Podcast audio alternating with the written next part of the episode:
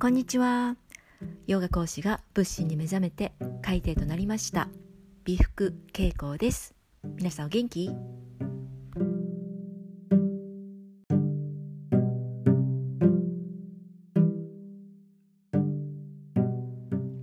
はい。本日の音声配信はですね膵臓はどこにいる？膵臓はどこにいる？というねタイトルで、えー、お伝えしていきたいと思っています。いきなり何の話だということなんですがね。唐突ですが膵臓ってどこら辺にあると思いますか？ご存知でしょうかね？なんとなくなんとなく想像できますかね？膵臓ね、えー、みぞおちありますよね。肋骨がこう何ですか逆の V 字みたいになっているところ。みぞおち。でそこら辺に胃がありますよね。その胃の後ろ側背中側ってこと。みぞおちのどちらかというともうすごい背中側にねあるんですね。横たわっているね臓器。なんですけれどもそこがね膵臓の場所。なんですね。背中側にあるってこと、えー、膵臓どんな役割をしているかご存知ですかね。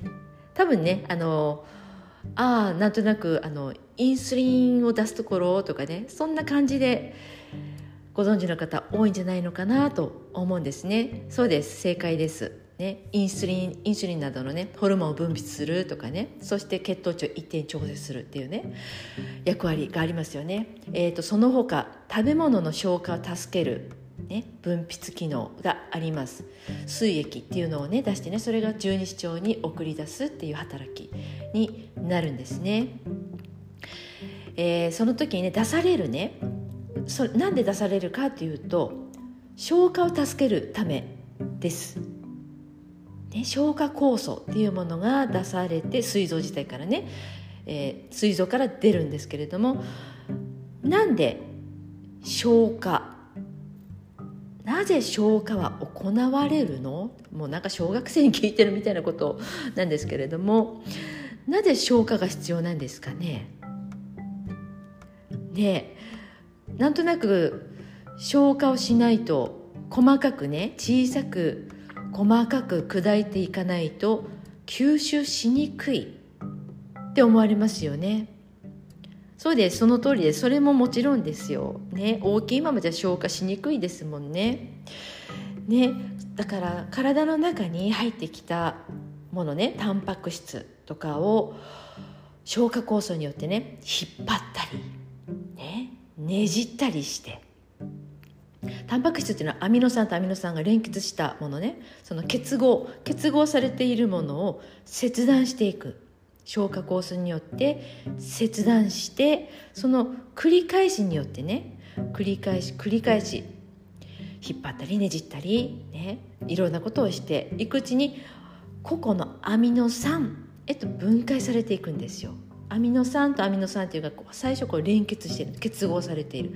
それを、ね、切断して何度もそういうふうにしていくうちにここのアミノ酸へとね分解されていく。これが消化というねプロセスなんですね。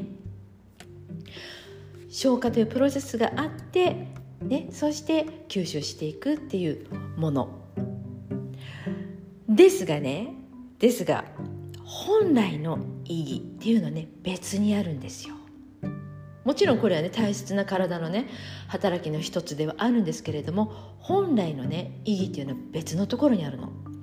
それは何かというとねもともとじゃあそのねタンパク質タンパク源で食物タンパク質は何かというと何から入ってくる私たちの体の中。それが動物性のもの。もあれば植物性のものもありますよね。ね、タンパク質と言われるものは動物性のものもあります植物性のものもありますそのもともともともとというものは生物体の一部だったわけですよね。ってことはそこにはその持ち主固有の情報持ち主固有の情報がアミノ酸配列としてあるんですね。さっき言いましたよね。アミノ、えー、タンパク質っていうのはアミノ酸とアミノ酸が連結したもの、ね、結合されたものがタンパク質ね。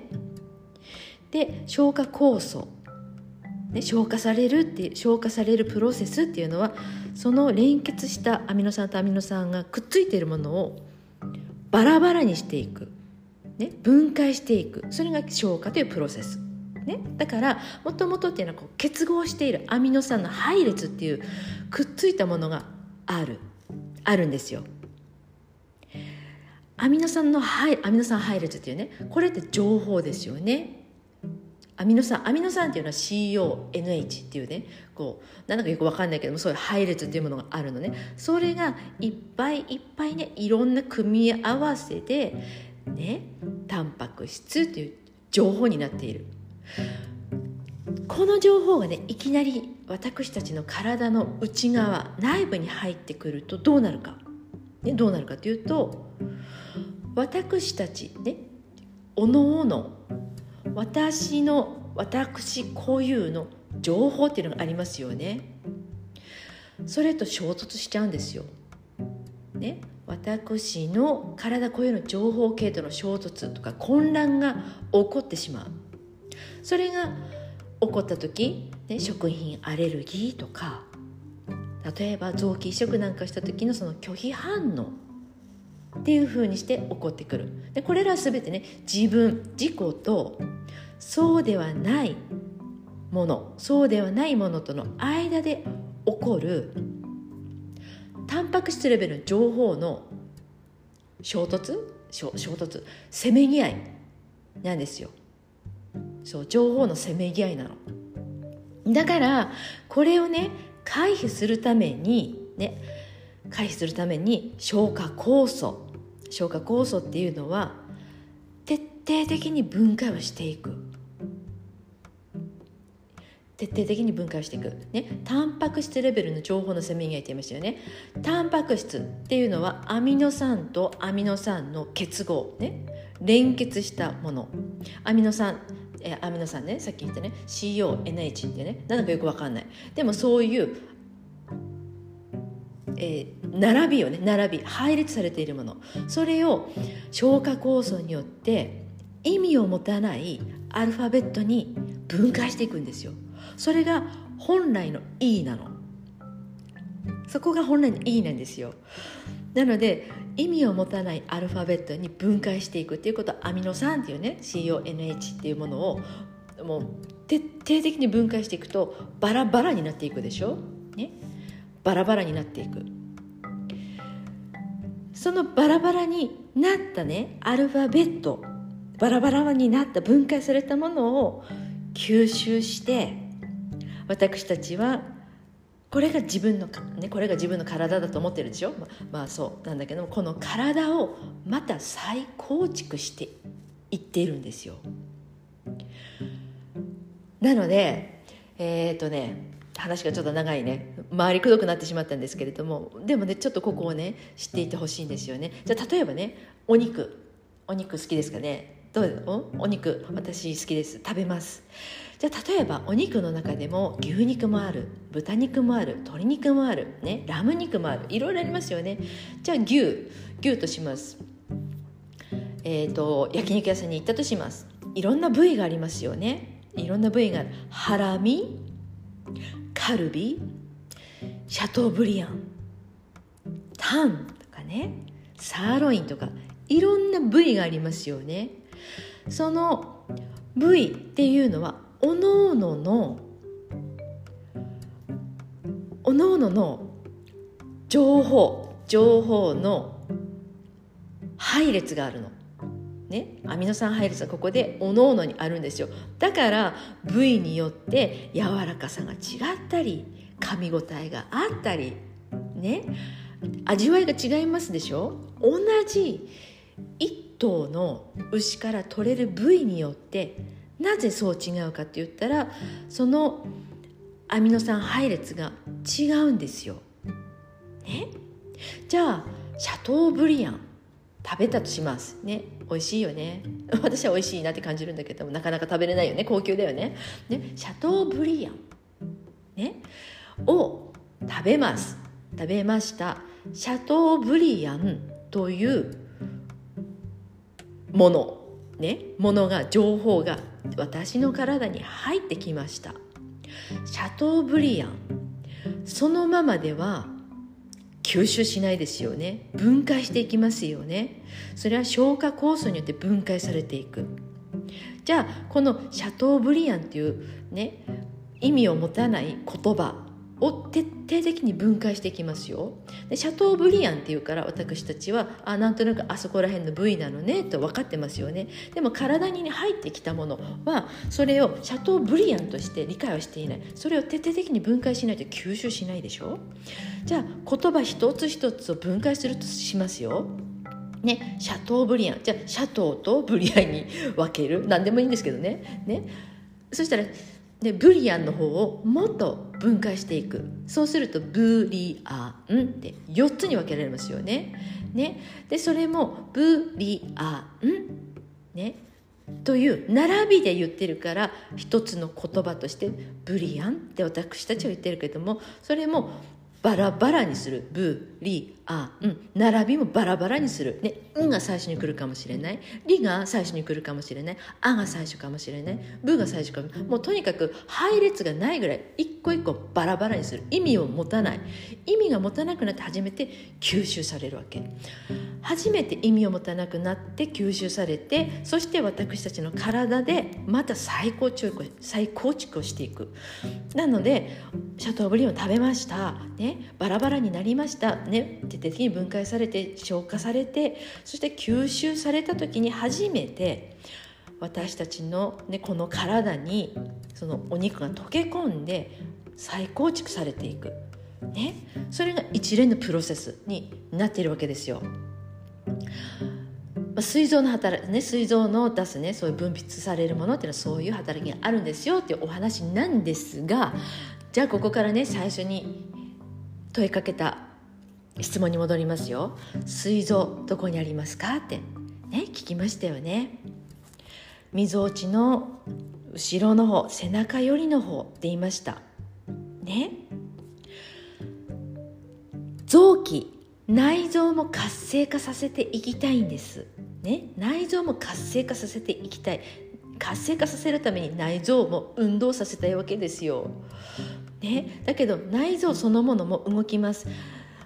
えーと、体ね内臓にいいものねえっ、ー、と何でしたっけ？酵素をね助けるものがいいとか発酵食品がいいとかいろいろいろいろありますよね。体に入れていくものもちろんいいと思います。ね。ヨーグルト、ね、なんとか菌がいいよとかねそういうのいっぱい売ってますよね。だけれどこの私たちの体全体を見たら、ね、そのように入れるものよりも外側からのアプローチだってあるんじゃないのかっていうのがヨガ的思考ですよ。でねヨガをする時に特に私の言っているねアロハヨガねでは背中背中を concave するっていうね言いますよく言いますよね。背中を concave する。最初 concave するとか意味わからないと思います。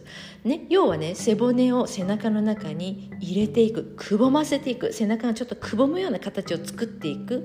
アクションをコンケーブと言うんですけれども背中をくぼませるアクション、ね、背中の高い位置背骨をぐーっと入れるようなアクション。っていうのはもちろんその周りの筋肉をね使っていかないと骨動か動かないよね。動かないんですよ、ね、骨単体では絶対に動かない。動かすのは周りの筋肉なんですね。なので背骨を背中の中にくぼむようなアクションをさせていくっていうことは背中の筋肉もちろん使います。背中だけではないです。背中の筋肉を使うっていうことは背骨につながっていくね。その土台っていうのは足になるのね。足がしっかりしていかないと背中背骨にはなかなかつながりにくいんですね。なので全体を使っているんですけれども背骨をね中に入れる入れていくっていうことはその時にえーと、背中がねくぼんできますよね。そうするとみぞおちの下のところ横隔膜ね横隔膜っていうのもこれ筋肉なんですよ。これも使われてるんですよ。すごいでしょ？もういろんなものが連動してるんですよ。いろんなものが連動してね背骨が中にくぼんでいくアクションコンケーブっていうアクションになっていくの。でその時に膵臓さんですよ。出てきました。はい膵臓さん。ね背中側に近いんですよ。ここここがねここに刺激が入るんです。ね刺激が入ると内臓っていうのは活性化されていくんです。ね運動されるんですよ。ねインスリンとかねホルモンの分泌とか膵臓すごく大切なところです。ねここのね膵臓の病気とかなっていくとねいろいろが大変です。ね膵臓自体がね消化されてしまう病気ってなっちゃうんですね。膵臓にはメスをなかなか入れられないって言います。ねだって自分の臓器に傷つけてしまう。自分のなんだろう。自分の中に備わっているものって仲間ですよね。だけれどそれがね仲間が敵か分からなくなっちゃう。その仲間さえもね傷つけて行ってしまう動きになっちゃうんですよね。なので膵臓っていうのは、ねメスを入れられないって言われてる臓器なんですよ。で臓器全部が大切ですよ。他のね胃も大切十二指腸も大切全部が大切。ね。だけれど、まあ、今日はねそのねなぜねヨガをする時にね背中をねコンケーブするってなんでいつもうるさく言うのかなってね、まあそまあ、膵臓だけではないんですけどその周りの筋肉とかも全部をね使いたい。だけどそのねもっと奥にあるものもね少しね意識してもらえるといいなって思ったの。ね。そんな風にして、ね、ヨガのレッスンの時にねああまた根頸部出てきたって時にねもちろん動かないですよなかなかなかなか動かないなっていいんです。動かないなら動かない何だけどイメージはできる。ねみぞおちの後ろなって背中あたりにあるんだなってね。それがね意識を向けるってこと。意識を向ける。意識を向けなかったら絶対にそこに届かないの。ね、全てエネルギーだから。なので今日はねすごくね見えにくい場所。ね見えにくい膵臓のお話をしました。でもねちょっと意識を向けてみませんかというねお誘いでございます。本日も最後までお耳を傾けてくださいまして大変嬉しく存じます。ナマステ thank you アロハバイバイ